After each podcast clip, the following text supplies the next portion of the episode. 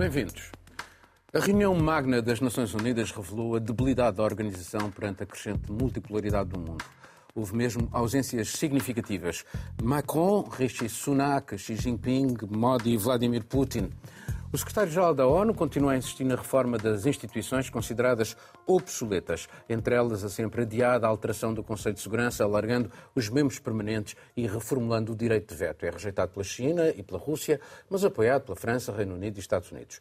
A guerra na Ucrânia continua a marcar a agenda ocidental e com isso se vai alargando mais o fosso com os países emergentes, o chamado Sul Global, dos quais Moscou e Pequim pretendem ser os líderes.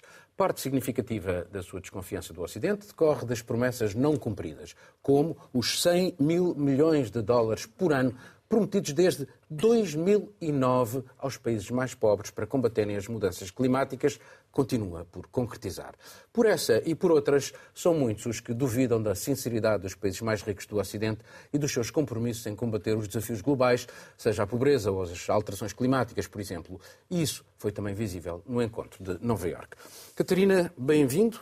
A ONU podia ser mais ou é apenas aquilo que a deixam ser? Olá, Olá. bom estar de volta.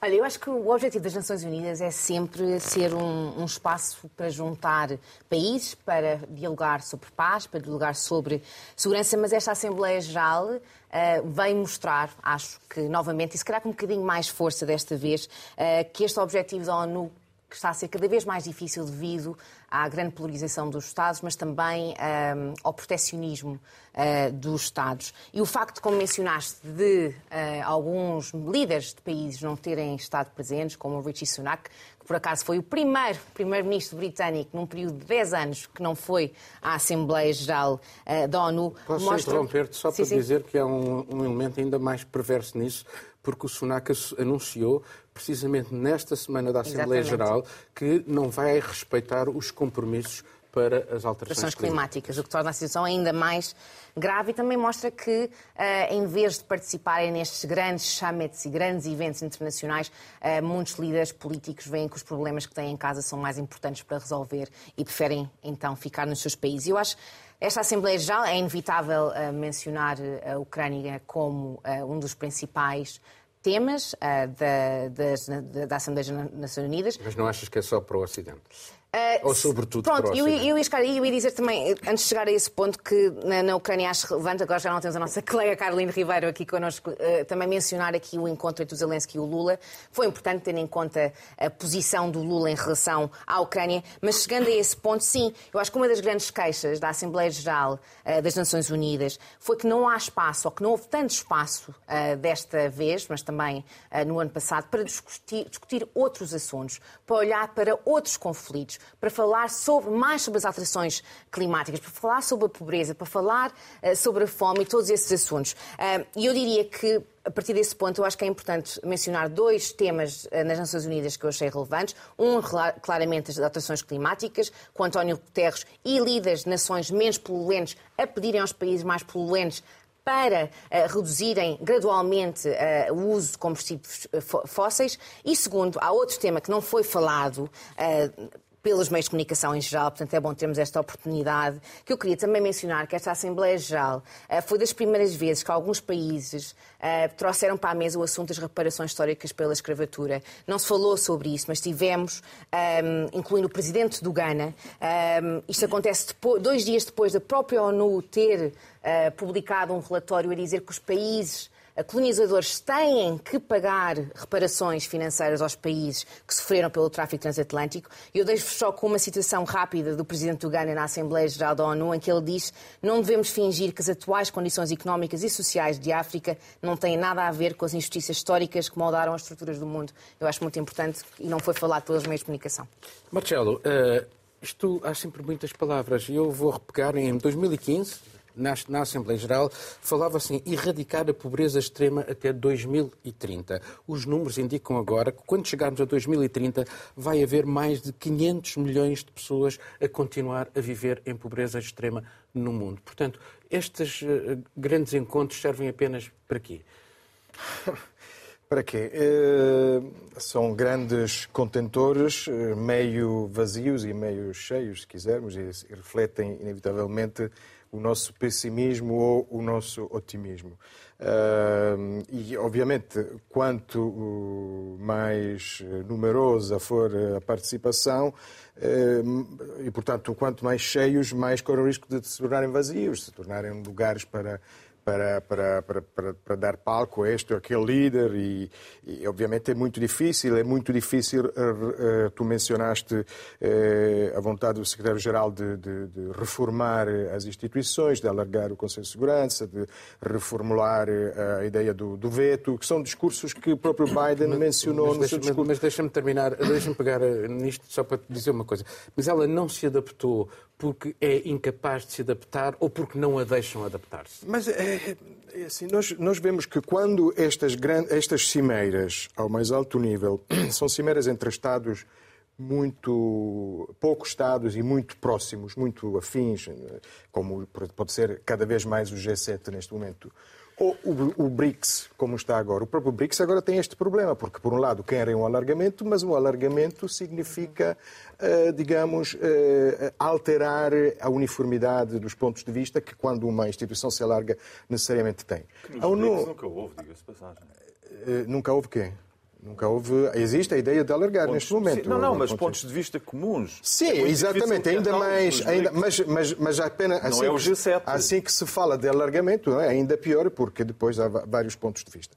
É cada vez mais difícil alargar, é, é, é uniformizar. Agora, a ONU é, é, a fotografia do mundo em 1946. É, tal como eh, as nações.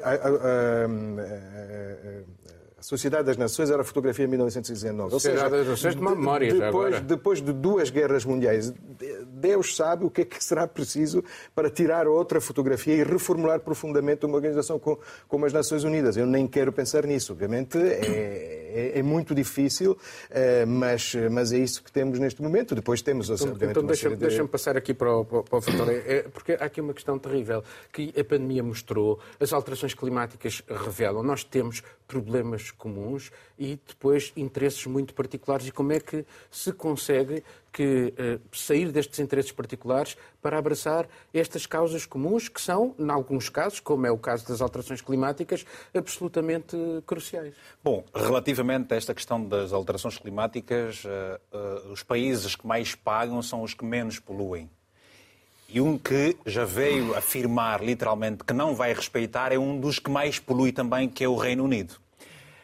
Eu gostei particularmente do discurso do presidente angolano, João Lourenço, em que falava de vários problemas, eh, de como, por exemplo, o Ocidente eh, inviabiliza, se pode dizer, o desenvolvimento do continente africano. Mas gostei também dos reparos que o presidente da Colômbia fez à imoralidade, ou seja, à, à forma como uh, o mundo desenvolvido tenta dar lições de moral quando ela própria não tem moral nenhuma para dar essas lições. Eu gostei particularmente deste, deste, deste elemento.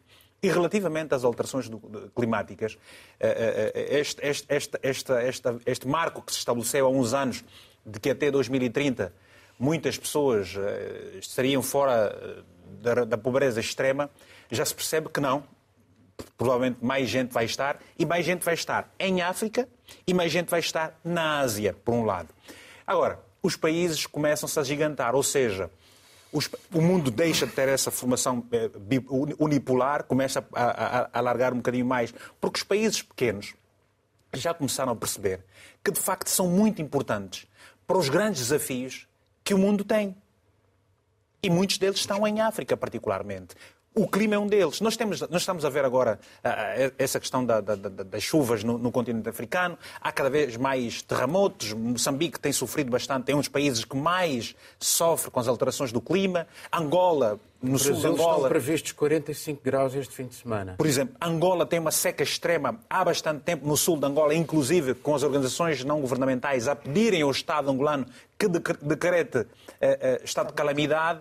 E, portanto, eh, eh, os países, todos esses países africanos, vêm-se abraços para dar uma resposta efetiva às suas grandiosas necessidades, porque não têm condição nenhuma para dar uma resposta. As Nações Unidas, o que é que são? As Nações Unidas, me parece que são, começam a transparecer um órgão que é de grande submissão. A pergunta que colocaste um bocadinho aqui, Marcelo, que era, eh, não faz ou não deixam fazer? Os dois, presumo. Miguel, face aos BRICS, G20, que o Marcelo também falou aqui, as Nações Unidas estão a perder relevância? E isto é por culpa dele, de própria?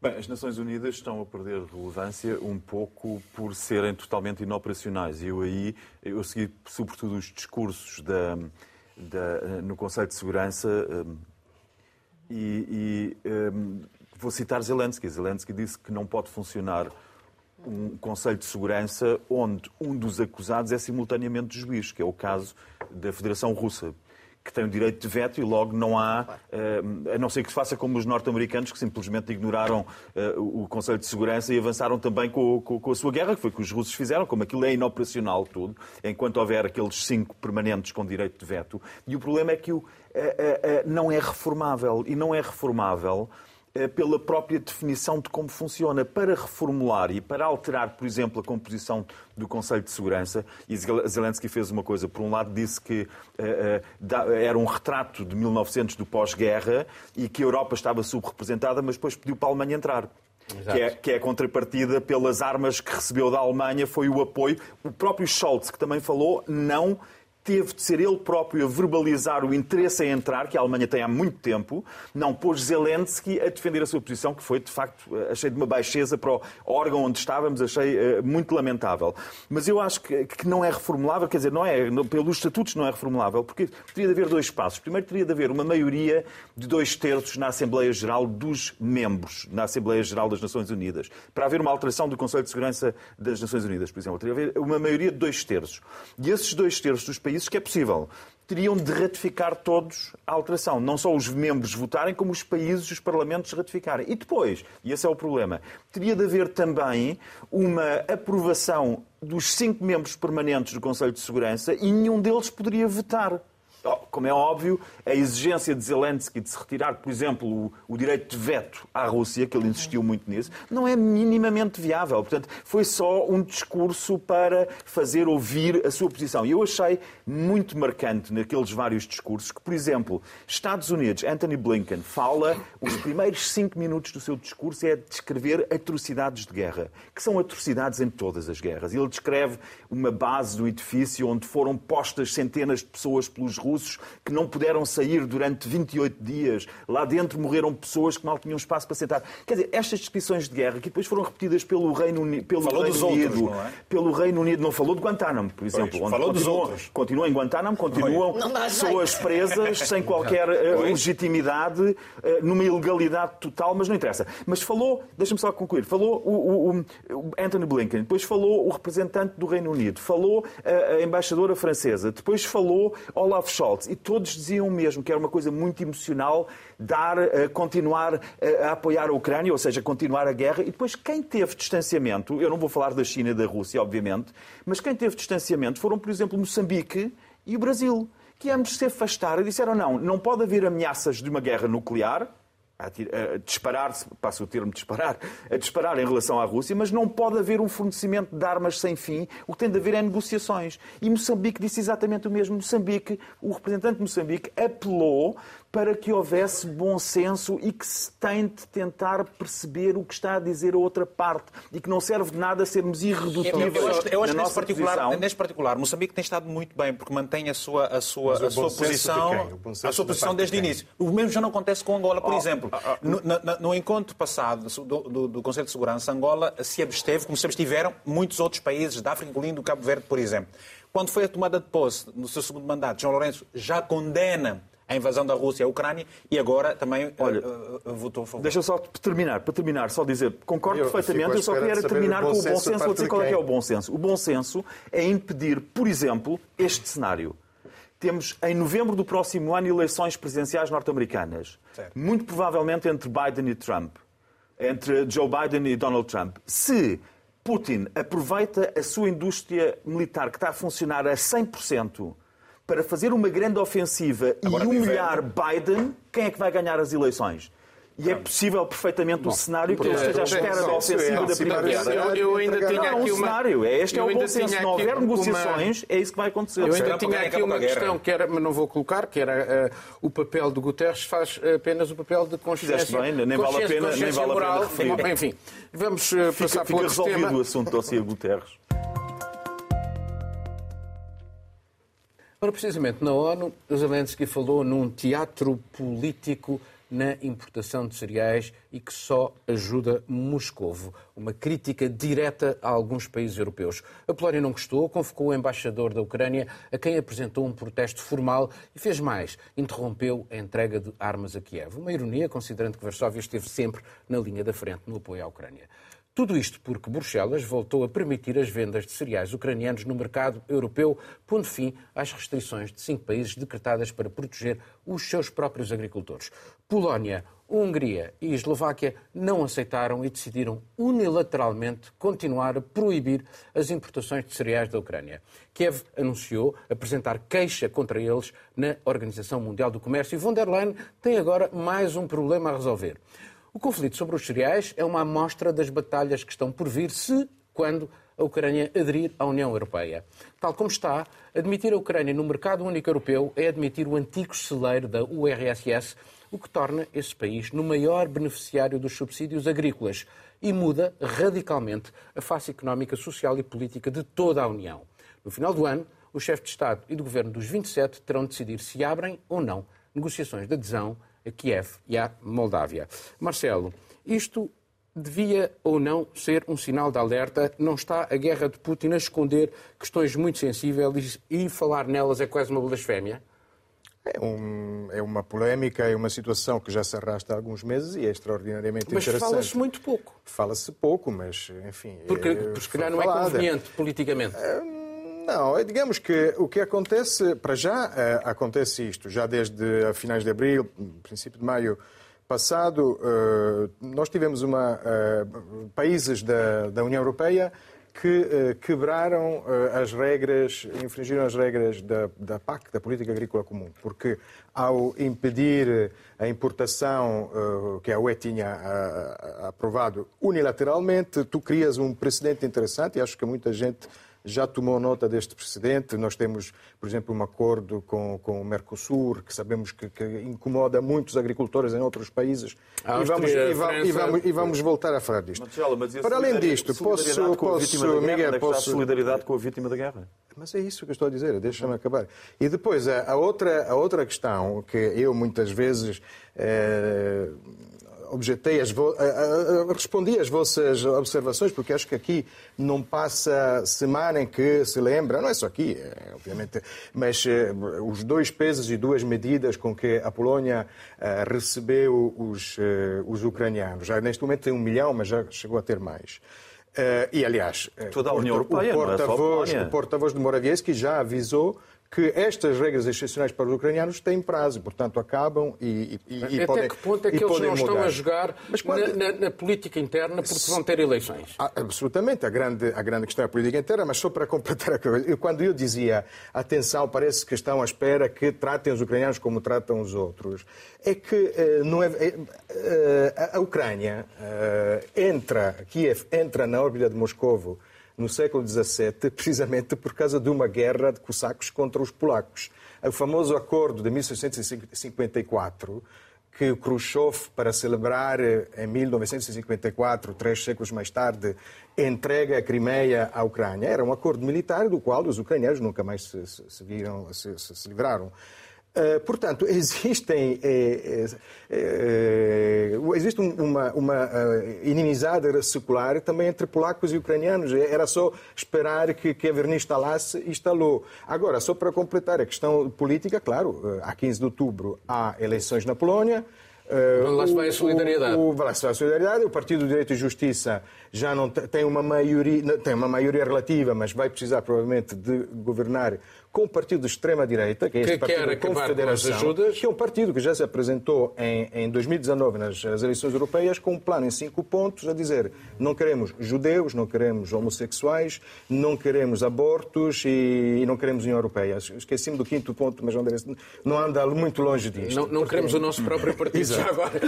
Miguel, sobre, sobre esta questão, porque de facto parece haver aqui uma fuga em frente eh, do ponto de vista do discurso por causa da pressão da guerra, mas ninguém está a avaliar verdadeiramente, nesta fuga em frente, o, o, os problemas que isto pode causar. Uh, ou não?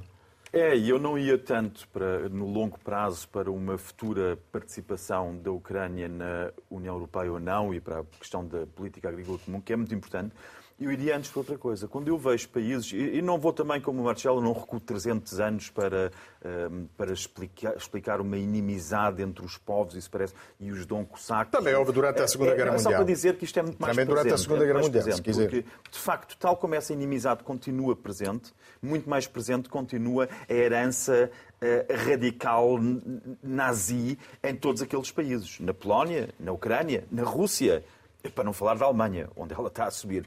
Mas o que me parece aqui muito importante de vermos é que nós temos a Polónia, a Polónia a cortar a solidariedade à Ucrânia e isto só se explica, a Ucrânia vítima de uma guerra, para mim a única explicação, mais do que as eleições, porque nós tivemos o primeiro-ministro, Mateusz Morawiecki, que foi quem disse que iam cessar de entregar armas. Mas hoje de manhã já apareceu Andrei Duda, o presidente, a dizer não é bem não é bem como o Morawiecki diz. Não é bem, o Presidente diz agora, não é bem como, como diz o Primeiro-Ministro, apesar de eles estarem todos a defender a mesma posição. O que nós não fazemos é dar mais armas. Nós vamos agora modernizar a nossa própria, o nosso próprio exército. Mas há ali um jogo conjunto claro que, para mim, parece indiciar, sobretudo, uma coisa. Não acreditam numa vitória da Ucrânia. Porque não se retira o apoio elementar que é das poucas receitas que a Ucrânia tem, não se retira quando se acha que, está, uh, que se tem como interlocutor um, uma, uma, parte vitoriosa nesta guerra entre a Ucrânia e a Rússia. E, e talvez, e, talvez aí, e talvez aí a gente possa uh, uh, sublinhar um, um, aspecto muito importante que, que estive a ver agora nos Estados Unidos. Zelensky tem um discurso forte, muito incisivo, desafiante, a quem lhe chama de arrogante, inclusive, mas quando vai para o Congresso e quando vai ter com, com Biden, o, o, discurso é mais maleável, é mais para dentro. É saber para quem, quem é o nosso interlocutor. Provavelmente, e é, e é, por aí que também começa a acontecer. Polónia já terá percebido exatamente a fraqueza de, de, da Ucrânia perante esse cenário internacional que está, todo, está, está o mundo submerso e começa a tomar medidas, oh, porque tem as eleições agora oh, muito, Victor, muito, para breve. Não só como há republicanos que podem impedir, só para terminar a minha intervenção, acho que há, há republicanos que podem impedir ainda antes das eleições presidenciais, que haja mais apoios militares, se ganharem Porque agora tem, tem, tem a aprovação do Orçamento Geral do Estado. Porque tem agora Miguel, isso. Miguel, e na Eslováquia, as eleições agora de dentro do... Fico, o Fico, o Fico, o Fico, Fico, Fico, Fico, Robert Fico, que já diz que é para acabar com... A Eslováquia é um dos países ninguém, que faz... Ninguém corta as vasas e ninguém fecha a torneira só... a quem está vitorioso deixa numa guerra. Qual, como é que tu achas que isto eh, é depois lido em Moscou, eh, já que estavas a, a falar? Uh... Não, eu acho que, eu acho que há aqui uma questão... ser uma vitória diplomática para Vladimir Putin, estas, estas dissensões?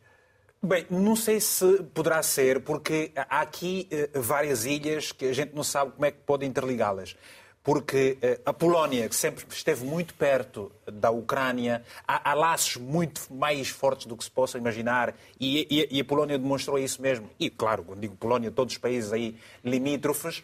Mas, relativamente como é que a Rússia começa a encarar isso, a Rússia tem muitos desafios, e daqui a pouco vamos falar, por exemplo, da Azerbaijão.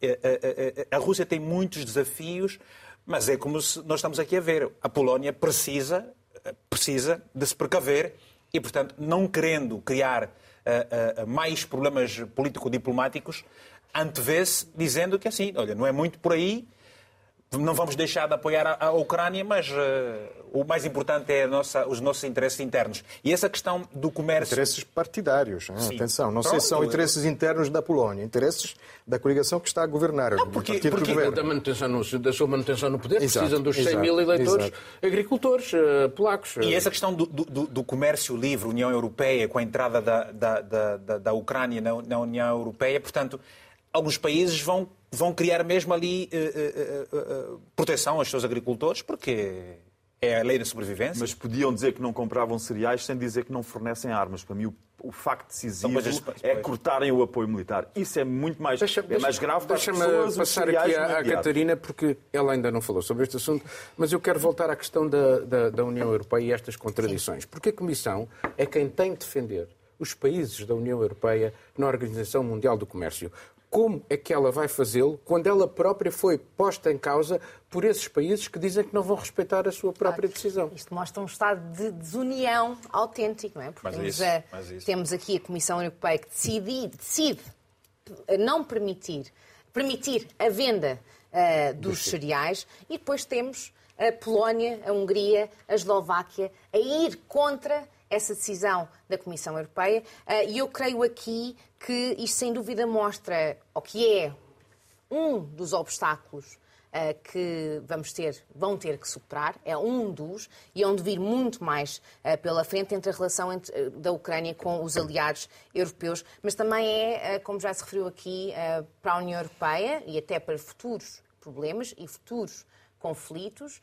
eh, um sinal eh, que a solidariedade não está acima uh, dos interesses económicos de cada país uh, e, neste caso, não está acima dos interesses políticos, neste caso da Polónia. E olhando para os acontecimentos mais recentes, eu acho que é é quase uma vergonha para a própria Comissão Europeia nós termos um Zelensky na Assembleia Geral da ONU a chamar à situação teatro político. É uma vergonha depois termos ministros em Espanha e em França a chamar a situação ilegal, dizendo que a Polónia não pode não permitir.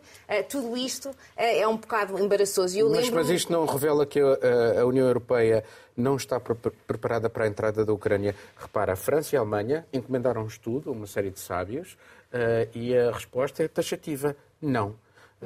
Sim, não, acho que, acho que há um longo percurso pela frente, mas o facto de, revela exatamente os em coisas mais que poderiam ser fáceis de resolver, poderiam ser fáceis de resolver. Nós estamos aqui a olhar para. O, o grande problema aqui é que temos uma guerra na Europa. Esse devia ser o problema e as energias deviam estar aí para resolver esse problema. Se em algo económico, uma exportação de cereais, nós não conseguimos resolver esse problema, imaginemos todos os outros obstáculos que vão vir na, na fase da adesão da Ucrânia à União Europeia. E só mais uma coisa, eu lembro-me do ano passado, esteve cá em Portugal a, a primeira-dama ucraniana e nós falámos com ela e falámos exatamente sobre, sobre solidariedade. E nessa altura ela estava, como é óbvio, bastante otimista em relação à solidariedade europeia e também dos Estados Unidos. E ela disse exatamente isso, disse que acreditava que o bom senso ia ganhar e que as emoções iam ganhar, mas que se a solidariedade falhasse, em algum momento a Ucrânia estaria em apuros. E eu acho que nós estamos a ver esses apuros. Eu, eu acho que, eu acho que o mundo está, a a Ucrânia, eh, o mundo está a perceber o, o peso, o custo que está a ser essa guerra há dois anos. Mas depois, eh, como é que todo o resto do mundo olha para a forma como são tratadas as guerras? Portanto, há uma forma como se trata a questão da guerra na Ucrânia e há outra forma como se trata as guerras noutras partes do Claro. mundo. Portanto, eh, são tratamentos Exatamente, diametralmente esse sentimentos opostos. de, de injustiça. Esse sentimento de Mas injustiça faz exatamente... guerras? Mas quais guerras? Guerras em qual, é, qual é a guerra neste momento que, onde guerras há uma há invasão? guerras há 20 anos. Mas onde há uma invasão. Agora, vamos falar agora de uma situação igualmente complexa e vamos ver que existem, existem eh, situações em E que realmente não há... também. Exato, Vamos mas- passar então para, para mais um tema. Justamente após três décadas de conflito, o Azerbaijão vergou os combatentes arménios do Nagorno-Karabakh e declarou vitória. Apresentada como uma operação antiterrorista, a ofensiva do exército do Azerbaijão forçou a liderança arménia do enclave a um cessar-fogo seguido de negociações. Apesar de fazer parte do Azerbaijão, esse pequeno território é habitado maioritariamente por arménios, declarou unilateralmente a independência em 1991, no colapso da União Soviética, mas nunca foi reconhecido por nenhum Estado, nem sequer pela Arménia. O Azerbaijão insistiu sempre no princípio da não alteração das fronteiras e na integridade territorial, reclamando o território como seu. A Rússia, com uma força de interposição no local, revelou-se ineficaz perante as sucessivas investidas dos soldados azerbaijaneses. A inoperacionalidade russa levou a Arménia a afastar-se gradativamente de Moscou, fez exercícios militares recentes com tropas norte-americanas, pediu a ratificação dos termos do Tribunal Penal Internacional, o tal que emitiu um mandato de captura a Putin. Paradoxalmente, a União Europeia corteja o Azerbaijão, um exportador de gás natural, país que von der Leyen, que visitou o Azerbaijão recentemente, considerou fiável e digno de confiança. E estamos a falar de um país que está em deriva autocrática.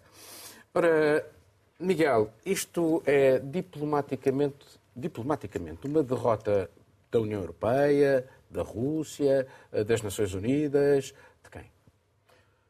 Bem, penso que é sobretudo o efeito, o primeiro efeito que estamos a ver de, quer se goste, quer não, eu não gosto, da força estabilizadora de toda aquela reunião, que é a Rússia, estar a perder o pulso àquilo que se passa na sua periferia. Ou seja, o Azerbaijão, sentindo a fraqueza de, do Kremlin e de Putin, aproveita o momento para reivindicar e atacar um vizinho que é três vezes em tudo mais pequeno. Menos, três vezes menos área geográfica, três vezes menos riqueza, três vezes menos população. Portanto, é um vizinho fraco. É um vizinho fraco e que é fácil, portanto, é uma presa fácil. E por ser uma, um vizinho fraco e uma presa fácil, ainda por cima estamos a falar de um país maioritariamente eh, muçulmano, que é o Azerbaijão, e estamos a falar, no caso da Arménia, de um país maioritariamente cristão. Por ser um vizinho fraco, é um vizinho que tentou fazer aquilo, tentou, tentar a tentar, como se diz em alemão, dançar em dois casamentos ao mesmo tempo sem indiretas. Eh, mas não é possível dançar em dois casamentos ao mesmo tempo. Não consegue estar ao mesmo tempo bem com, com o Kremlin e bem com, com Washington. E é isso que a Arménia tem tentado gerir, enfim, através de, por intermédio da, da União Europeia. Eh, mas é isso que não funciona. Eu tive esta semana passada, eh, falei-te nisso, estive a jantar com um casal de russos, jovens russos, na casa dos 30, em Lisboa, que fugiram da Rússia, fugiram da Rússia para fugirem da guerra, para não serem envolvidos na sua. deixaram tudo para trás e o único país para onde puderam ir foi para a Arménia. E foram para a Arménia porque era o único país para onde, não tendo passaportes internacionais, podiam sair da Rússia e ir para a Arménia, estabelecer-se na Arménia. Mas sentiram de tal forma, isto há, há, há meses, sentiram de tal forma a insegurança do país, país cristão, eh, rodeado de uma série de países que sentem como hostis. Com um vizinho... com um ambiente democrático eh, que não existe no Azerbaijão. Obviamente, obviamente, mas por isso é que foram para lá, por isso é que não foram para o Azerbaijão, não é? Não foram para Baku, foram para Erivan.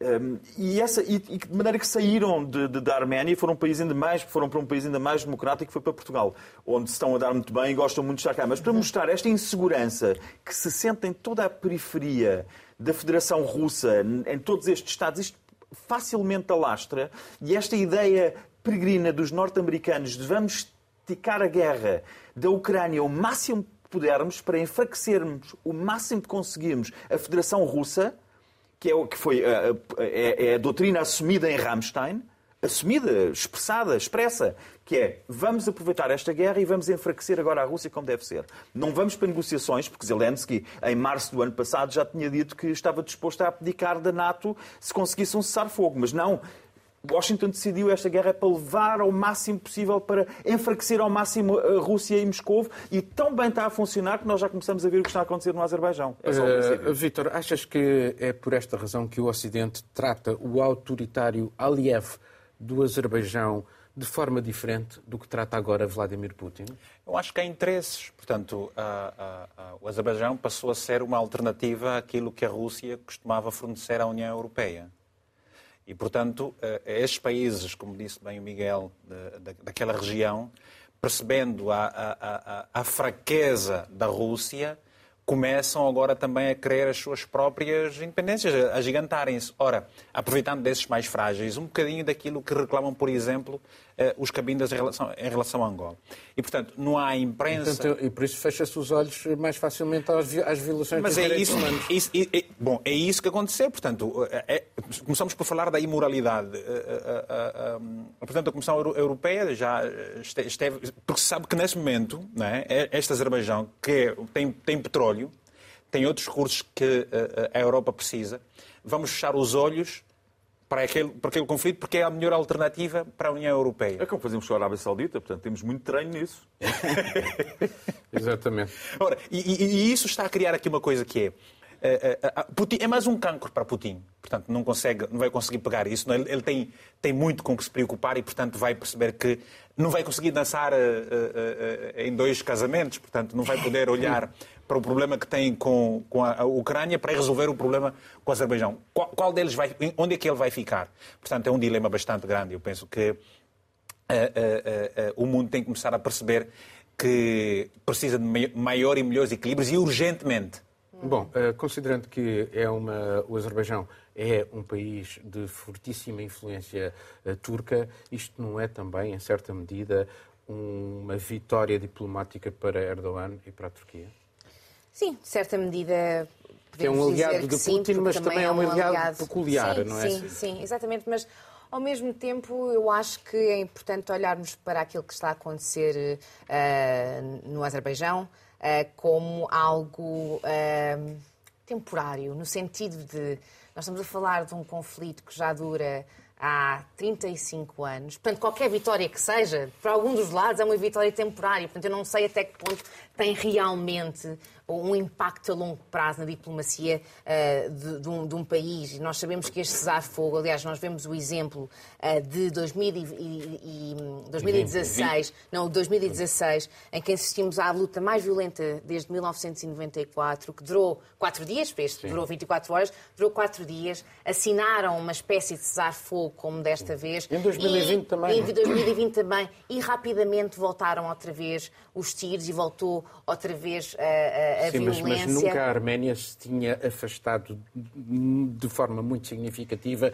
daquilo que é o destino desses cidadãos do Nagorno-Karabakh. E Sim. o atual Primeiro-Ministro já disse que, uh, uh, que, está disponível para, uh, pronto, para perder Sim. aquela, Sim. E, e, o que nós vimos dele pretensões. foi que a prioridade dele era, neste momento, a paz. E se, para ter essa paz, implicaria ter que deixar este território, o que pareceu do discurso dele foi que ele estaria disponível, disponível para, para o fazer. Uh, mas acho que é importante, e acho que referimos isto várias vezes no programa hoje, não nos esquecermos destes conflitos também. Nós estamos a falar de conflitos onde Há já pequenos morreram conflitos que 30 estão a esgantar e a criar grande 50 estabilidade. mil pessoas. Estamos a falar de um conflito que não se falou até agora, até isto a acontecer, mas desde dezembro que temos bloqueado um corredor humanitário Exatamente. para chegar a estas pessoas. Estava bloqueado, ninguém falou sobre esse assunto. Estamos numa, numa região, num território, um enclave que está em fome, uh, onde, onde há grande, grande pobreza. Que era suposto a Rússia ter garantido que a, a ligação se mantinha. Sim. E é por isso é que a Arménia se foi afastando gradativamente. Mas agora deixa-me pegar aqui nesta questão, porque, e que é importante, que é a não alteração de fronteiras. Isto dá ou não dá argumentos contra Vladimir Putin relativamente à situação que se passa uh, na Ucrânia. Porque o, o presidente do, do, do, do Azerbaijão uh, sempre defendeu a não alteração de fronteiras. Sim. Mas, claro, eu queria um, um instante eh, explicar um, um, pouco o que é a situação, um minuto e meio sem interrupções, porque aqui, quando se sai da narrativa que o culpado é o Ocidente. já explicou, eu há interrupções. Não, mas deixa-me só fazer. Deixa não, não, não, não sei. Deixa-me só fazer uma, uma, uma, Portanto, o conflito uh, entre Azerbaijão e Arménia surge ainda antes, pouco antes do colapso 88. da União Soviética, já em 88. E depois há uma guerra, já depois do colapso, entre 92 e 94, em que os arménios ocupam o Nagorno-Karabakh, que é uma região maioritariamente arménia, mas que é uma região do Azerbaijão, internacionalmente reconhecidas como uh, região do Azerbaijão. Portanto, qual é aqui a situação, o grande dilema? É que é verdade, por um lado temos o Azerbaijão, que é uma ditadura, quase um sultanado, o pai eh, Aliyev, eh, Eidar Aliyev, foi, aliás, chegou ao poder em 93, depois dos distúrbios, quase uma guerra civil, por causa da invasão armênia. Portanto, neste momento é uma ditadura. Porque o Azerbaijão tinha perdido essa primeira guerra. Perdeu a guerra, perdeu a guerra. E temos uh, uh, a Arménia, que é uma democracia com todos os defeitos das democracias jovens, mas que até tem, neste momento, um, um primeiro-ministro que chegou ao poder depois de uma revolução de veludo anti-russa, mais filo-ocidental. Isto explica também um pouco porque que a reação de Putin já em 2020 foi tão morna. Porque, porque eh, Pashinyan não é tão filo-russo, só que ficou entre os dois fogos. Tem... Agora, o que é que acontece? Não, mas o que acontece é que o Nagorno-Karabakh, as democracias, mesmo que queiram apoiar Pashinyan e a situação humanitária super perigosa, eh, eh, o Nagorno-Karabakh é o Donbass, é a Ossétia do Sul da Geórgia, é a Transnistria da Moldávia. Foi mais uma estratégia da nova Rússia para ocupar aquilo que era o espaço pós-soviético e que obviamente não pode ser reconhecido para quem, por quem bom, apoia a, a, a Ucrânia Rússia, nesta Rússia, guerra. A Rússia tem, tem de é facto uh, problemas. Uh, eu acho que provavelmente já não vamos conseguir fazer. Uh, se calhar ainda vamos. mais um tema. Vamos ser rápidos. A extrema-direita portuguesa continua a conseguir agitar todo o espectro político. Voltou a abalar o Parlamento com mais uma moção de censura ao executivo de António Costa. Com esta já vão duas. A moção não passou, como era expectável, mas embaraçou o centro-direita social-democrata, que se absteve. Ventura aproveitou para lhes atirar com a direita piegas, por contraposição a ele, presume-se. Com esta iniciativa, o vencedor foi, mais uma vez, António Costa. Nesse mesmo dia, o Primeiro-Ministro aproveitou para dizer que a TAP pode vir a ser privatizada na totalidade, uma cambalhota acusou o Bloco de Esquerda. Agora, muito, muito rápido, Miguel, sobre a política portuguesa e estas moções e esta uh, relação uh, aqui entre a extrema-direita e o Partido Socialista parece funcionar. Bem, sobretudo parece-me um estratagema, mais um, para conseguir maximizar, da parte do, desse partido, eh, de extrema-direita, para maximizar o tempo de antena. Tudo para estar permanentemente a ser eh, objeto de tudo aquilo que, no Conversa. fundo, os outros partidos da oposição não estão a conseguir fazer e que os meios de comunicação social permitem que esse partido de extrema-direita faça crescendo, aumentando nas sondagens, aliás, acompanhando aquilo que se passa no resto da Europa sobre isto. Bem, eu penso rápido, que tens de ser muito rápido. Eu penso que é preciso estar atento a estes novos ventos da política portuguesa e claramente isso pode ter um efeito uh, perverso nos próximos tempos. É, é, necessário que António Costa tem tido um braço muito forte na sua governação e, portanto, eu acho que os outros partidos também vão estando aí com as antenas meio levantadas, mas pouco fazem para exatamente contrapor aquilo que diz aqui o, Miguel o Chega.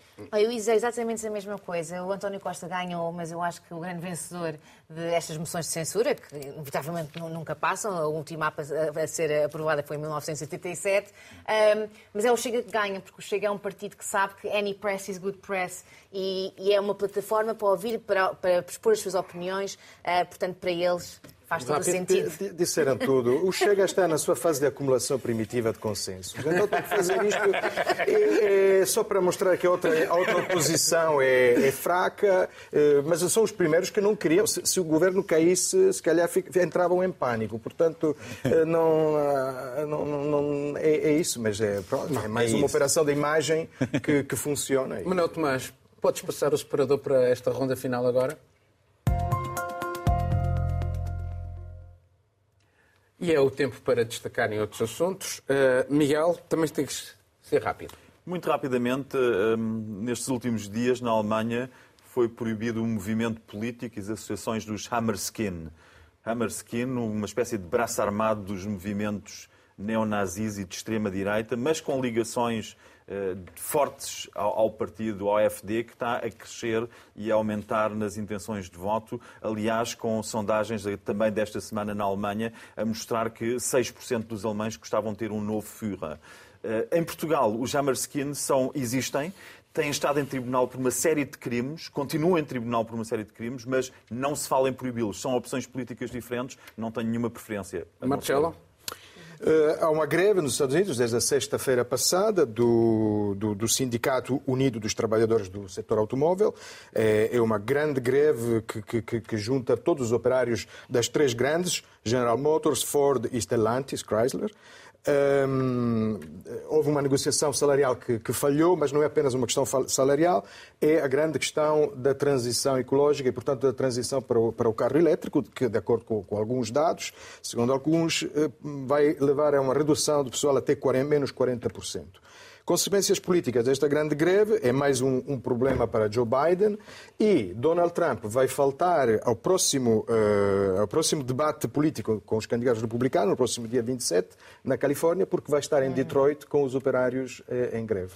Eu, eu, eu, destaco os 50 anos de independência da Guiné-Bissau. Uh, portanto, Guiné-Bissau foi o primeiro país africano de língua portuguesa a, a, chegar à independência em 1973 e, portanto, de lá para cá, 50 anos depois, tem tem ainda enormes Declaração desafios. Declaração unilateral de independência. Exatamente.